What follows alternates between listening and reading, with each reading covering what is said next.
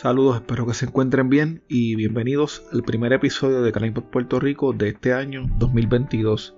Quiero darles las gracias a todos y a todas por el apoyo durante el año pasado, en especial a quienes nos apoyan a través de patreon.com diagonal.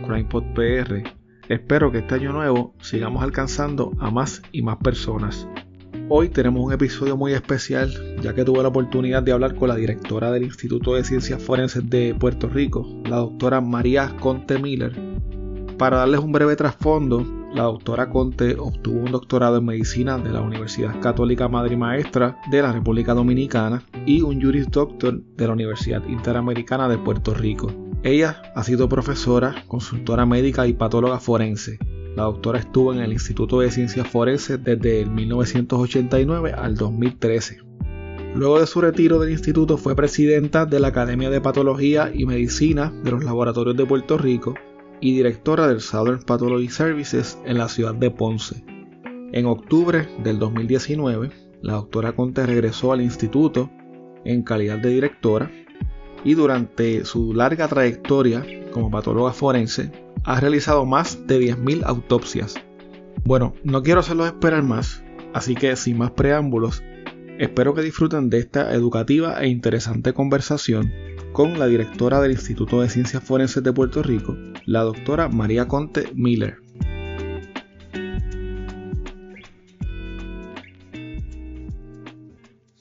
Doctora Conte, bienvenida a CrimePod Puerto Rico, un placer tenerla aquí en este día, ¿cómo usted se encuentra? Me encuentro muy bien y quiero darte las gracias por la invitación que me has hecho. No, gracias a usted. Es un placer para mí tenerla aquí en este día y sé que las personas que escuchan este podcast pues les va a encantar esta conversación. Como debes saber, este podcast habla sobre casos criminales ocurridos en Puerto Rico. En algunos de los casos he mencionado de alguna manera u otra el trabajo que se hace en el Instituto de Ciencias Forense, pero Siendo honesto, yo personalmente no soy un experto en este campo. Por lo tanto, ¿quién mejor que usted para aclarar mis dudas y quizás las dudas de quienes nos van a estar escuchando sobre el trabajo que se hace y el rol que tiene el Instituto de Ciencias Forenses en la investigación criminal de Puerto Rico, que se hace en Puerto Rico, ¿verdad? Lo primero que me gustaría saber, es una pregunta quizás básica eh, y obvia, pero ¿Qué hace una patóloga forense? ¿Qué hace un patólogo forense? Bueno, fíjate, eh, y te voy a dar quizás una contestación poco convencional, porque quizás todo el mundo espera que la respuesta sea, pues, hace autopsias. Pues mira, más que autopsias, hace una investigación médico-legal. La autopsia es una herramienta más eh, o un componente eh, más de la investigación médico-legal. A veces si realizamos solamente una autopsia y no tenemos circunstancias de muerte, eh, si no tenemos eh, nociones de la escena de los hechos, pues no podemos establecer una conclusión adecuada. Por eso es que digo que nuestro trabajo, más que hacer autopsias, es hacer investigaciones médico-legales. Además de que para llegar a la conclusión sobre causa y manera de muerte, necesitamos revisar las pruebas de los, de los, de los laboratorios forenses que componen el instituto, como son, por ejemplo, el laboratorio de toxicología, que nos va a indicar si la persona estaba bajo los efectos de sustancias controladas o medicamentos cuando falleció, o esa pudo haber sido la causa de la muerte. El laboratorio de ADN que nos sirve para identificar al fallecido y obviamente la identificación del fallecido pues lo pone en un contexto, ¿verdad? Y habla por sí misma sobre qué pudo haber ocurrido eh, con esa persona, ¿verdad? Eh, y qué pudo haber, eh, cuáles son los antecedentes, ¿verdad? Que, culminaron con, el deceso de esa persona. Este, y además el laboratorio de balística que puede conectar un arma de fuego al, a la comisión de un crimen. Y así tenemos diferentes disciplinas científicas que van al auxilio del patólogo forense para que pueda hacer una determinación correcta. Sí, y muchas personas tienen la, percepción de que en el instituto lo que se hacen son autopsias y ya, pero como usted me está diciendo, hay diferentes ramas y diferentes eh, grupos dentro del, instituto que hacen diferentes funciones, ¿verdad? ¿Cuáles son eh, algunas de esas eh, ramas o divisiones que hay dentro del instituto o especializaciones que, que tiene el instituto cuando se trata de hacer una... Eh, bueno, cuando llega un, un cadáver o una, evidencia que se les da a ustedes para hacer una investigación. Fíjate, Ciencia Forenses analiza toda la evidencia científica que se genera en la comisión de un delito. Así que el marco de acción eh, de nosotros es muy amplio en ese sentido. Eh, tenemos tres grandes divisiones científicas que son la investigación, eh, la, la, división de investigación médico-legal, donde se hacen las autopsias, y parte de la, de la división de investigación médico-legal es el laboratorio de toxicología, que tiene una importancia enorme para que el patólogo pueda completar su informe de autopsia. Está la división de los investigadores forenses, que son las personas que van a la escena del crimen, documentan la escena, este, y llegan a unas conclusiones sobre eh, las circunstancias y los hechos que pudieron haber ocurrido. Y tenemos eh, la división de criminalística, no menos importante, que tiene diferentes secciones. Eh, por ejemplo, tiene la sección de ADN, tiene la sección de química forense, tiene la sección de evidencia digital, muy a tono, ¿verdad? Con el, desarrollo, ¿verdad? De, actual, ¿verdad? del uso de los dispositivos electrónicos en la comisión de delitos ellos tienen la capacidad de analizar esos dispositivos y, ¿verdad? y, extraer el contenido de, los mismos. Tenemos a balística, que como te dije anteriormente, puede conectar una escena de un crimen con, el, arma de fuego que, estuvo envuelta en la, en, la, en la, muerte o en la comisión del delito. Es una, es una serie de, de disciplinas o una serie de disciplinas científicas que hacen que esta agencia sea una agencia eh, que tiene todos los, los, casi todos los elementos necesarios, eh, ¿verdad? Para llegar a, las mejores conclusiones, ¿verdad? Eh, sobre de qué murió una persona, qué tipo de evidencia se usó en la comisión de un delito.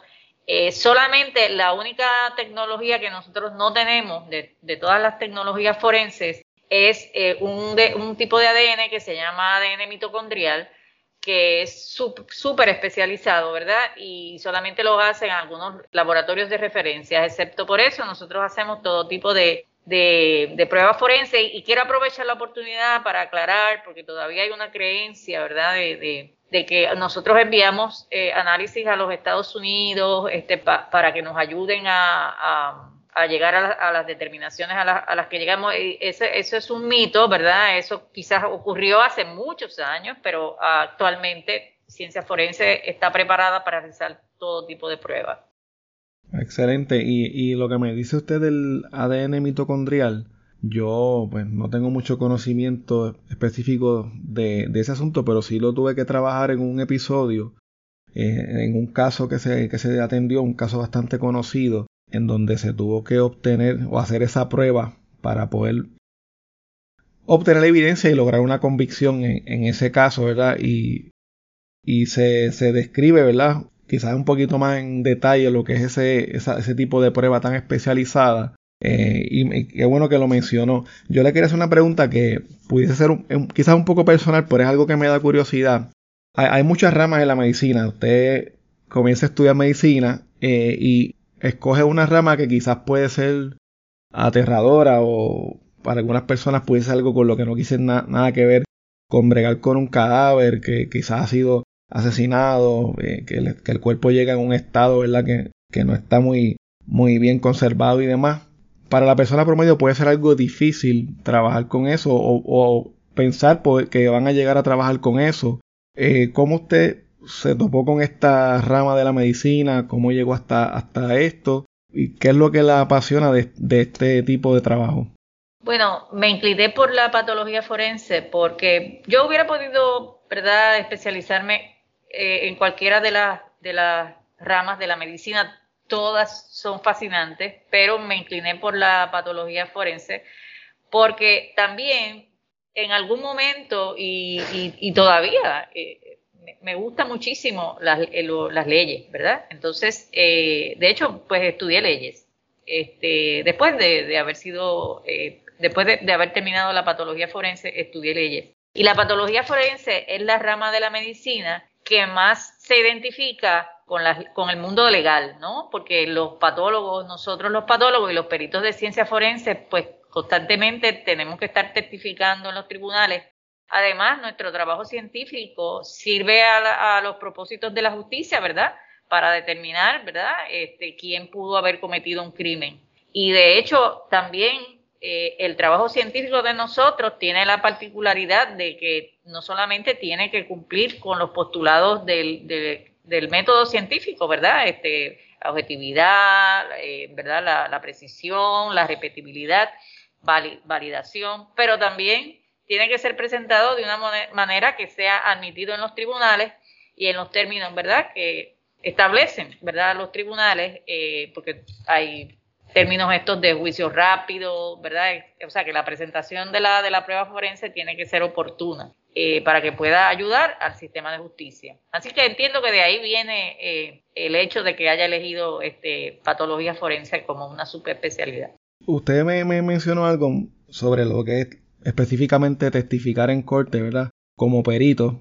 Eh, y yo trabajé un caso en el que dos patólogos, uno del, del Instituto de Ciencias Forenses en, este en ese momento y una patóloga que ya estaba retirada del instituto, que estaba trabajando en, el ámbito privado, fueron a un caso, a un tribunal a, a testificar, uno a favor de, de la defensa y otro eh, pues hablando a nombre del Ministerio Público o representando al Instituto de Ciencias Forenses. Esa dinámica se da mucho, esa dinámica es, bastante común que hayan dos patólogos forenses enfrentados, digamos, de alguna manera en, un tribunal, quizás dando unos, unas versiones diferentes o contradictorias de un mismo hecho, o cómo usted lo ve, si lo ha experimentado y cuál es su, su opinión sobre esto, si suele suceder muy a menudo ¿Y cómo se explica este fenómeno? Si es que es un fenómeno, ¿verdad? O si es algo bien, bien normal.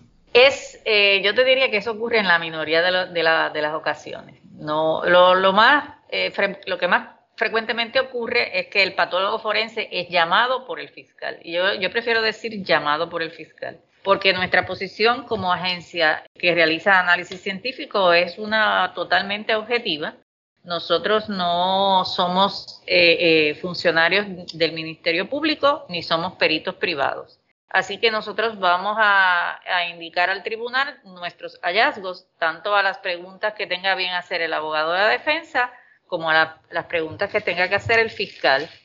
Obviamente a veces ciertos, ciertos hallazgos favorecen a una parte, ¿verdad? y no favorecen a otra. Este, y la mayoría de las veces sí somos llamados por, por, el, por, el, por el Ministerio Público, eh, o sea, por los fiscales. Pero eh, si un perito de ciencia forense es llamado a testificar por un abogado de la defensa, igualmente acudiría, ¿verdad? En su, eh, como, en su función oficial. Nosotros no hacemos testimonios este, privados. Ahora, lo que plantea sobre este, visiones opuestas, visiones opuestas de peritos. En realidad, ahí se quiere llevar un paralelismo, ¿verdad? Que quizás no, no es adecuado llevar entre lo que es el sistema adversativo, ¿verdad? En los tribunales, entre, entre la defensa, entre las partes, entre la defensa y el fiscal, porque es un sistema, el sistema nuestro de justicia es un sistema eh, criminal es adversativo. Eh, los peritos eh, no somos adversarios. Nosotros podemos tener diferentes opiniones, pero no somos adversarios porque no, no favorecemos, o sea, nuestro, nuestra función no es favorecer con nuestro testimonio o inclinarnos a favorecer a, a, una de las partes versus, versus la otra. Así que más que adversarios, pues son personas que tienen diferentes diferentes opiniones y los profesionales, ¿verdad? Los profesionales médicos, este, a veces, pues pueden tener diferentes opiniones. Usted puede llegar a, a donde un médico y decirle que le duele el abdomen y el médico puede pensar que tiene un que es la apéndice que está inflamada, pero otro colega podría pensar que es la vesícula. Así que realmente eh, la diferencia de opinión, ¿verdad? Pues tiene su, tiene su eh, como les digo, su espacio, ¿verdad? dentro de lo que es el trabajo eh, pericial. Ok, perfecto. Me quedó más que aclarada esa, esa duda que tenía. Quería entrar de lleno en lo que son los avances que se han logrado en el Instituto de Ciencias Forenses con el pasar de los años. Entiendo que por el tiempo que usted lleva en este campo, pues ha sido testigo eh, de, todos estos cambios, de la evolución de lo que es la ciencia forense, de las tecnologías, cómo han ido eh, cambiando y evolucionando. E, y una de las tecnologías más nuevas, quizás por lo menos de lo que yo estuve leyendo recientemente, es el Rapid DNA. Y yo quería que usted nos explicara primero qué es eh, Rapid DNA. La palabra obviamente, pues si la miro simplemente, pues es DNA rápido, ¿verdad? O ADN rápido, pero qué es lo que esto significa y cómo ayuda en la investigación de, casos criminales. La palabra es sugestiva, como dirían los, abogados. Este, sí, eh, eh, pues implica que la prueba de ADN se va a hacer mucho más rápido. el tiempo ahora mismo que dura una prueba convencional puede ser de meses, de largos meses cuatro, cinco, seis meses. El Rapid DNA reduce el tiempo en un 50%, según lo que han ya estudiado otros laboratorios que, están usando la, prueba y nuestro propio laboratorio. Así que podemos eh, ofrecerles conclusiones, ¿verdad?, a las autoridades investigativas sobre la, eh, ¿cómo se llama?, la, identificación de un, de un sospechoso, eh, sobre quién pudo haber cometido un delito, este, mucho más rápido la identificación de un cadáver, mucho más rápido que lo que tradicionalmente se hacía. Eh, obviamente es una herramienta que viene a ayudar en el esclarecimiento de los casos criminales y que va a contribuir. Todavía está en, yo creo que no se ha desarrollado a su máxima potencia todavía. Yo entiendo que está en etapa de desarrollo. Y nosotros hemos sido eh, pioneros en la implementación de, la de, la técnica, de la metodología. Somos el tercer, la tercera jurisdicción que la, que la ha implementado y los peritos nuestros han estado meses eh, validando la, tecnología y ya finalmente se pudo comenzar a usar a, partir del primero de diciembre para a partir del primero de diciembre para los safe kits. Así que con eso pretendemos que no nos ocurra lo que lo que ocurrió eh, en, otros no quiero hablar de, cosas pasadas, pero pero hubo un eh, es de conocimiento público que hubo un atraso, ¿verdad? En, el, en el procesamiento de los kits y pretendemos ahora que con la, usando la técnica del Rapid DNA, pues eh, eso no eso no vuelva a ocurrir. Eh, así que, y por una parte eso.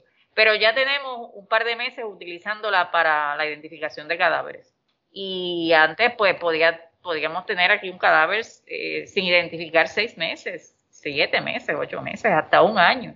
Imagínate tener un cadáver, ¿verdad?, retenido, donde un familiar está totalmente ansioso y preocupado por saber si ese es su, su ser querido.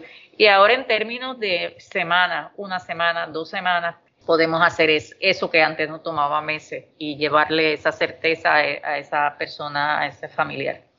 Sí, yo llegué a leer algunas noticias eh, sobre casos de los famosos John Doe's y Jane Doe's, ¿verdad? Personas sin identificar, como se le llama en los Estados Unidos y aquí también se, se adoptó ese, ese, término, pues leí que con el rapid test se estaba, se estaba agilizando este proceso.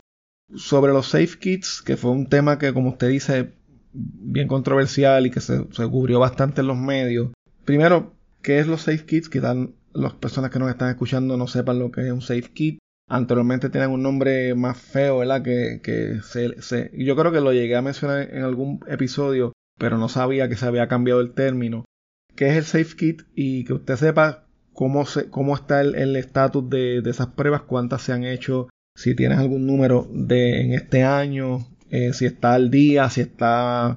Eh, me gustaría saber, hablar un poquito de, de los Safe Kits, si se puede. Bueno, cuando una persona es agredida sexualmente, si busca ayuda médica, se le hacen una serie de pruebas eh, esas pruebas con el objetivo de determinar quién fue el agresor. Primero, si realmente fue agredida sexualmente y segundo, si quién fue el agresor. Todas esas pruebas es, lo que constituyen, ¿verdad? Se le toman muestras, ¿verdad? De, del área genital, se toma muestra de pelo, etcétera. Y eso es lo que constituye un safe kit. Esas muestras son traídas a ciencias forenses o a los laboratorios forenses en las diferentes jurisdicciones de los Estados Unidos y se le hacen pruebas de ADN con el objetivo de determinar si hay eh, eh, la presencia de un perfil genético masculino que pueda identificar a un agresor. Y eso es lo que eso es lo que se llama un safe kit. Esos kits, pues llegó, llegó un momento en que se recibía mucho más de lo que se, de lo que se podían analizar. Forense llegó a, a tener, desde que comenzó a recibir safe kits o rape kits, que era como se llamaban antes, como unos tres mil y pico. De esos analizó, sí pudo analizar un 30%, pero el resto, el 70%, se acumuló. Y entonces fueron enviados 1.400, 1.400 de esos kits, fueron enviados a, a, un laboratorio de referencia en Estados Unidos. Ya ellos han analizado eh, 600 y pico. Eh, están analizando, lleva un ritmo de análisis bastante bueno, eh, de 50 por, por mes. Eh, eso es un ritmo adecuado porque el análisis de, un safe kit eh, es algo complicado, ¿no? Ellos, sin embargo, con la cantidad de casos que tienen, van a tener este taller hasta el 2023 eh, y así que decidimos contratar otro laboratorio de, de referencia para mandar los restantes kits, que son entre 500 y 700, te digo entre 500 y 700, porque se tienen que someter a un proceso de depuración para, para ser enviados, que puede afectar ¿verdad? la cantidad final que sea. Nosotros ya prácticamente hemos completado ese proceso de, contratación de ese laboratorio y también va igual a tener un taller hasta el 2023. Simultáneamente, ya estamos entonces, caso que llega a partir del, del 1 de diciembre, lo estamos analizando nosotros y con esa estrategia, pues hemos, creo que hemos logrado, ¿verdad? Eh, acabar con el problema que teníamos de backlog. Y, esos safe kits que están en, backlog, como usted dice, ¿de, qué años son? Eh, ¿Un año atrás, dos años, tres años? Eh, lo que me interesa saber, y realmente es una pregunta para saber el grado de cómo, cuán frecuentes son las agresiones sexuales en Puerto Rico, quizás si se pueda saber, eh, por el número de los, de los que son reportados, porque hay muchos que no son reportados, pero por lo menos basado en ese número y en más o menos en los años que, están esos, esos safe kits, como cuántos se pudiesen someter al año que usted sepa o tenga una idea. Bueno, mira, eh, eh, tenemos kits desde el 2000, e, ese backlog venía acumulándose desde el año 2006. Ok. Ok. Nosotros recibimos como 15 kits, más o menos mensuales. Ok.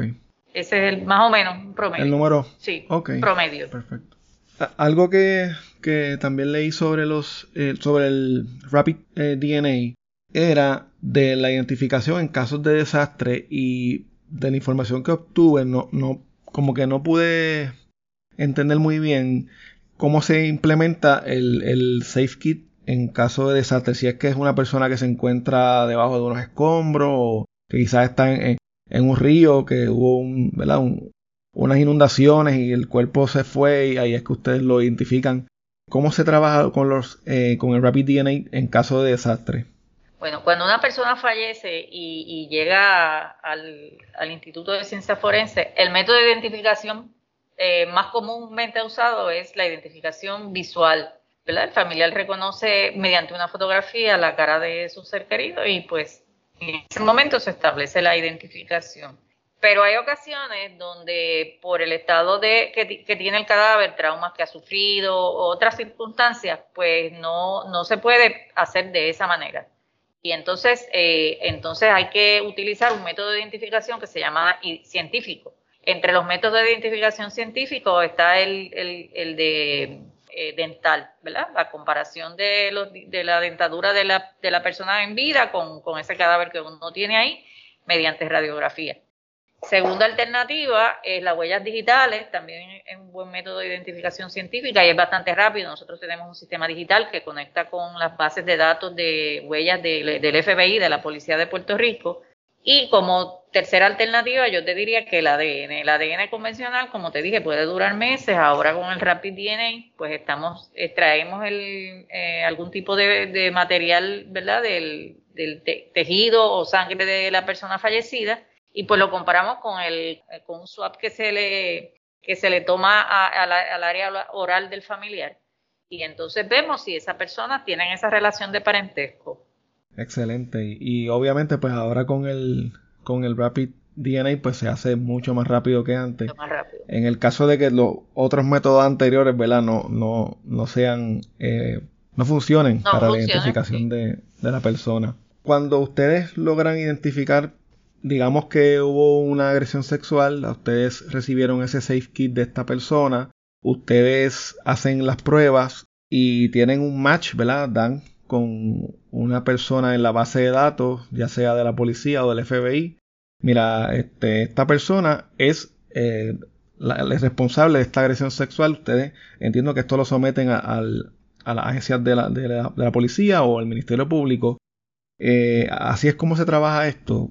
Sí, se hace, se, cuando se hace la, el match, o sea, ese pareo, ¿verdad? Este, se identifica ese sospechoso, pues se le da conocimiento a la policía de Puerto Rico.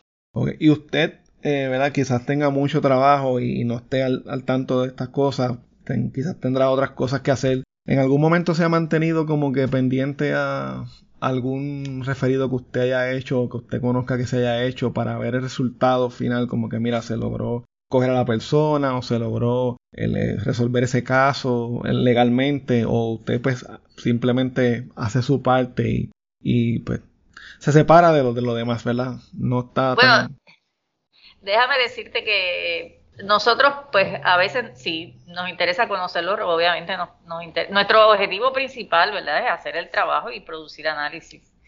Pero a veces, pues, eh, conocer, sí nos interesa conocer los, resultados de qué pasó, qué pasó este, finalmente con el desenlace, vamos a decir, legal del caso. Ok. Yo estuve escuchando una conversación que usted tuvo con Benjamín Torres Gotay eh, en su podcast y recientemente y hablaron sobre una nueva tecnología que tiene el instituto para realizar la autopsia. Y es una tecnología que también agiliza el proceso de hacer autopsias, lo hace mucho más rápido de lo que era eh, tradicionalmente. ¿Qué es esa tecnología? ¿Cómo funciona?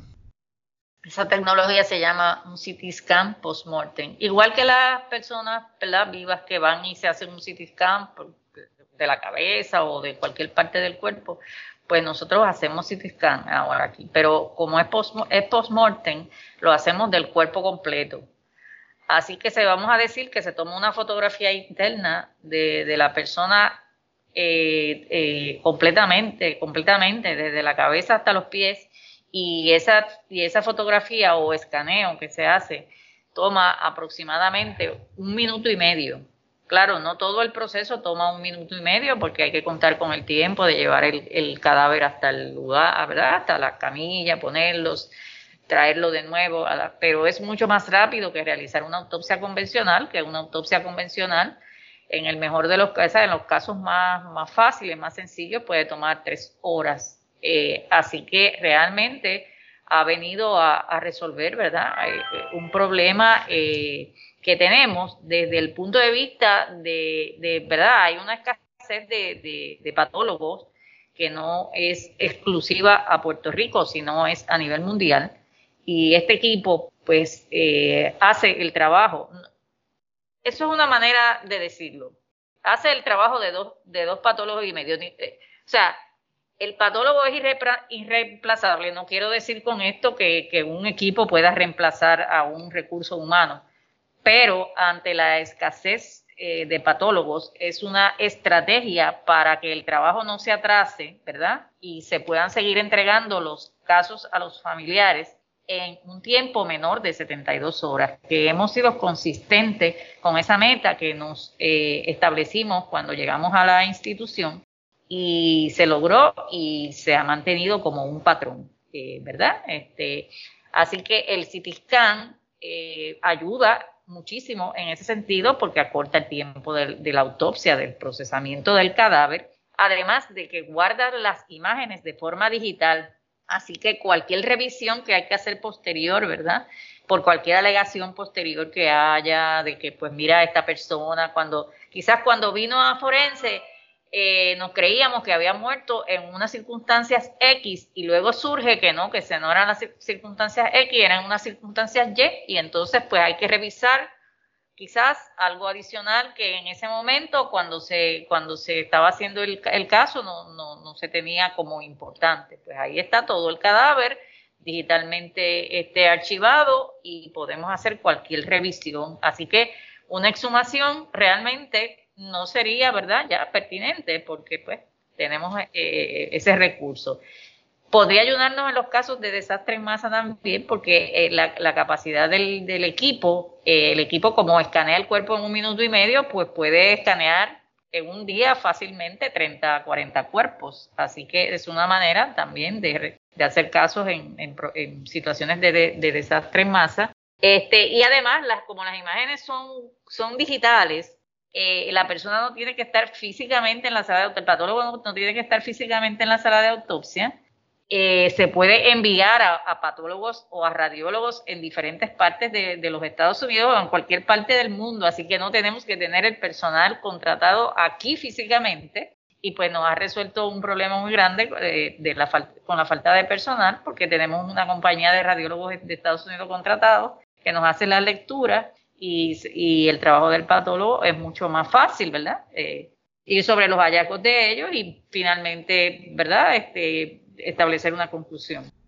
Sí, que es una tecnología de, avanzada. Yo sí, sumamente. No, no había escuchado de esto. Eh, todavía tenía en mi mente que Digo, y sé que ese es todavía el proceso regular, ¿verdad? De, de abrir a la persona y todo lo demás. Pero esto es, me parece fenomenal que, que tengamos esta tecnología este, y que se pueda hacer el proceso más rápido, tanto para los familiares, porque no todos los casos son necesariamente asesinatos, pueden haber casos donde hay una muerte sospechosa que después se determina que fue pues, un accidente o fue un suicidio y, esto pues ayuda a, a esa determinación. Tenía una pregunta, es una curiosidad que yo tengo que no sé si en Puerto Rico eh, se da ese fenómeno. Yo he escuchado en Estados Unidos que allá hay en algunos condados eh, un coroner, como le llaman, y están los patólogos, ¿verdad? Eh, es como si fueran dos personas, dos, dos, cosas diferentes y he escuchado hablar como que los coroners no tienen quizás el, mismo nivel de expertise eh, que un patólogo forense. Eh, sin entrar en esa, ¿verdad? En, cuál tiene más conocimiento que cuál, pero ¿hay alguna diferencia en eso? Porque aquí existe eso o no se da eso? No, el sistema de, nuestro, nuestro, es el que, llaman de Medical Examiner. Hay dos sistemas, sí es cierto, en Estados Unidos hay dos sistemas para hacer casos médico-legales, ¿verdad? Para llegar a determinaciones de causa y manera de muerte. El sistema de coroner, que como usted indica, pues no necesariamente tiene que ser médico, no necesariamente tiene que ser patólogo, puede inclusive ser un funcionario electo. Y está el sistema del Medical Examiner, donde se requiere que la persona que haga una autopsia tiene que ser una determinación de causa y manera de muerte, de muerte violenta, tiene que ser un patólogo y muchos y un patólogo en muchas jurisdicciones ya dice que tiene que ser un patólogo con unas credenciales específicas, ¿verdad? Este, que haya hecho una especialidad en, un organismo, en una universidad, en, una institución que haya sido eh, acreditada porque lo que se llama el ACME, que es la, organización que acredita a las universidades que ofrecen y a los hospitales que ofrecen adiestramiento a, los patólogos, a los eh, médicos que hacen especialidades. Así que sí son dos sistemas completamente, eh, eh, tienen muchas, muchas diferencias.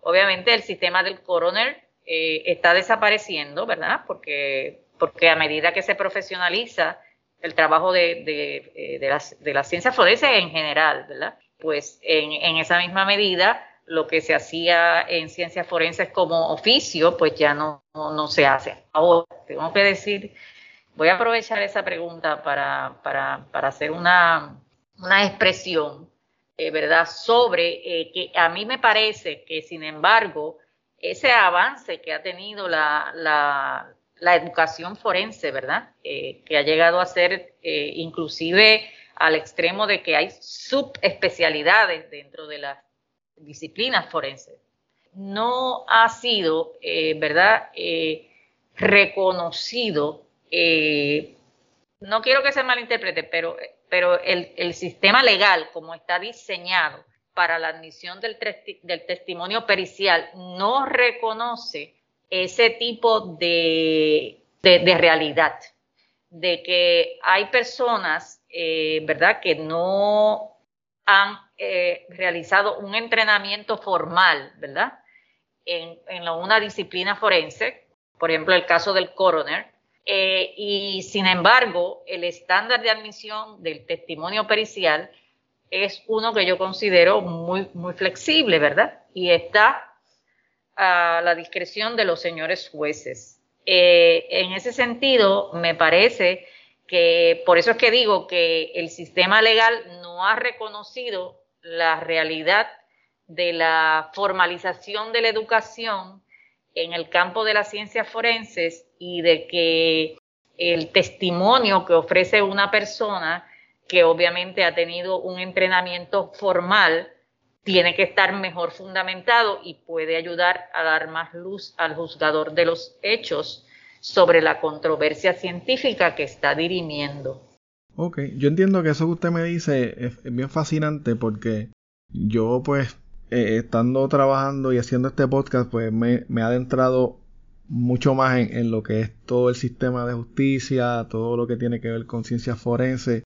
Y había estado escuchando incluso que habían supuestos peritos que, que han testificado en casos en, mayormente en Estados Unidos que han logrado convicciones con sus testimonios y que luego se ha, con, el pasar de los años se ha determinado que, que la supuesta especialización que esa gente tenía era hasta una pseudociencia, no era realmente una, un proceso científico que se pudiese corroborar, pero como la persona hablaba de una manera y presentaba una, una, una información que pues convencía al jurado, pues obviamente la persona se la culpable. Eh, eh, un ejemplo que le puedo dar, no sé si había escuchado sobre, la, sobre lo que era la mordedura, ¿verdad? Lo de la, impresión dental y luego eso se, se, es una controversia que hay con eso. Y, yo entiendo que lo que usted se refiere es que pues el estándar de, de, de lo que se debe permitir en la corte a la hora de, de un testimonio pericial pues debe llevar, debe ser más alto, ¿no? Es lo que usted eh, quiere decir. Hay que subir la vara, hay que subir la vara, porque es como usted dice, una persona puede ser convincente, una persona puede tener lo que se llama en el tribunal, ¿verdad? Este, debo utilizar una palabra en español, pero como uno utiliza tanta, a veces tanto palabra técnica, ¿verdad? En, en las profesiones, el demeanor, eh, la forma de, conducirse, eh, pues puede ser brillante, convincente, magnífico orador, magnífico oradora, pero quizás no tiene los conocimientos pues necesarios, ¿verdad? Para eh, producir un testimonio que realmente aclare, ¿verdad? Eh, al jurado o al juez qué fue lo que realmente realmente ocurrió y puede ser entonces que la persona que tenga el, testimonio, el, la, la, preparación, pues no tenga esos dotes. Eh, no, no fue, yo como yo le digo a, a las colegas, este, ese día nos fuimos al beauty, bueno, pues no, no, no nos vemos tan bien como, como quizás alguien, alguien que, no sé, ¿verdad? O se tiene un estereotipo de lo que es un, un, perito, ¿verdad? Este, quizás con su forma de expresarse, con bien este vestido, bien vestida, lo que fuera, pues convence más, convence más un perito que realmente tenga conocimiento habría que hacer como un tipo de academia de, de, oratoria y demás para que entonces se, se, trabaje con eso y con la imagen de, del perito para cuando vaya allí a la corte pues impresione, impresione al jurado y demás. Eso es, eso, eso es algo que hay que considerar realmente, usted lo menciona así, pero tiene mucho que ver eh, incluso cuando se presenta al, al acusado ante el jurado, si el acusado está con el uniforme de preso pues no se ve igual que un acusado que está con un gabán y, eso, pues todo eso, aunque no debería ser, pero sí influye mucho en, en, lo que puede ser la decisión final de un, de un jurado. Una, una persona que, que, apoya este podcast eh, se llama Zenaida Fernández. Me envió una pregunta para usted. Ella lo que me dice es, cuando usted se retire por completo de, del instituto, digamos así, ¿verdad? Eh, porque usted siempre va a estar eh, envuelta en, este asunto, pero cuando digamos que usted diga, pues ya yo no voy a estar más en el instituto, ¿cómo usted se imagina que, será eh, el instituto o qué usted cree que pueda lograr más adelante o qué se podrá lograr al pasar de los años? ¿Ha tenido una visualización usted sobre eso o quizás no ha pensado en eso? Sí, bueno, uno, uno tiene unas metas, ¿verdad? persigue un, tiene unos sueños. Básicamente uno no está embarcado en una aventura, sino persiguiendo un sueño. Quiere decir que uno es sistemático en la consecución de los objetivos, ¿verdad? Que están entre, entre lo que estamos ahora y, el sueño final. Este, así que uno quiere entregar una institución que sea totalmente tecnológica, que no tenga atraso eh, en los informes periciales, que verdad que tenga todo el, recurso humano necesario, ¿verdad?, para hacer esos informes eh, en el tiempo eh, adecuado. Eh, pero sobre todo, ¿verdad?, y es, y es algo que yo, pues, siempre que me invitan a una entrevista o tengo la oportunidad de expresarme públicamente, lo, lo enfatizo, El problema de rotación de, la, empleomanía aquí, de, los que trabajamos en forense, pues no, sobre todo en los trabajos periciales, no, no se va a solucionar hasta tanto no se revise la escala de retribución de, esos peritos, porque esos peritos están siendo atraídos por muchos mejores salarios en los Estados Unidos, ¿verdad? Y en otros lugares privados, compañías, etcétera, la farmacéutica, los químicos, los mismos patólogos, grupos privados de patología, etcétera. Así que yo quisiera, ¿verdad? Eh, eh, es, es, algo que yo tengo como, como una meta, como un objetivo, en, lo que creo firmemente, es en dejar un instituto con una, con una retribución y una escala salarial que, que, que compense adecuadamente el conocimiento que tiene cada uno de los compañeros de trabajo. Excelente. Eh, creo que Zenaida te contestaron bien tu pregunta. Eh, lo último, pues quería agradecerle el, el, que haya tomado de su tiempo para compartir conmigo y con las personas que escuchan este podcast. Y quería dejarle el micrófono por si había alguna información adicional, algún comentario que usted quisiera dar sobre, sobre el Instituto de Ciencia Forense o sobre algún tema en particular, pues usted hable y, nos diga eh, lo que usted quiera decirnos. De nuevo agradecer, agradecer este, la invitación, eh, agradecer que la gente se interese en el trabajo que nosotros realizamos, agradecer el apoyo de, todas las personas, ¿verdad? Que, eh, entienden que en ciencias forenses eh, se está trabajando de una manera adecuada este, y sobre todo agradecer el trabajo de, de, los compañeros, ¿verdad? Este, la vocación eh, el compromiso que ellos tienen eh, de permanecer en sus trabajos a pesar, ¿verdad?, de, la situación, ¿verdad?, eh, desfavorable que los rodea en cuanto a la remuneración.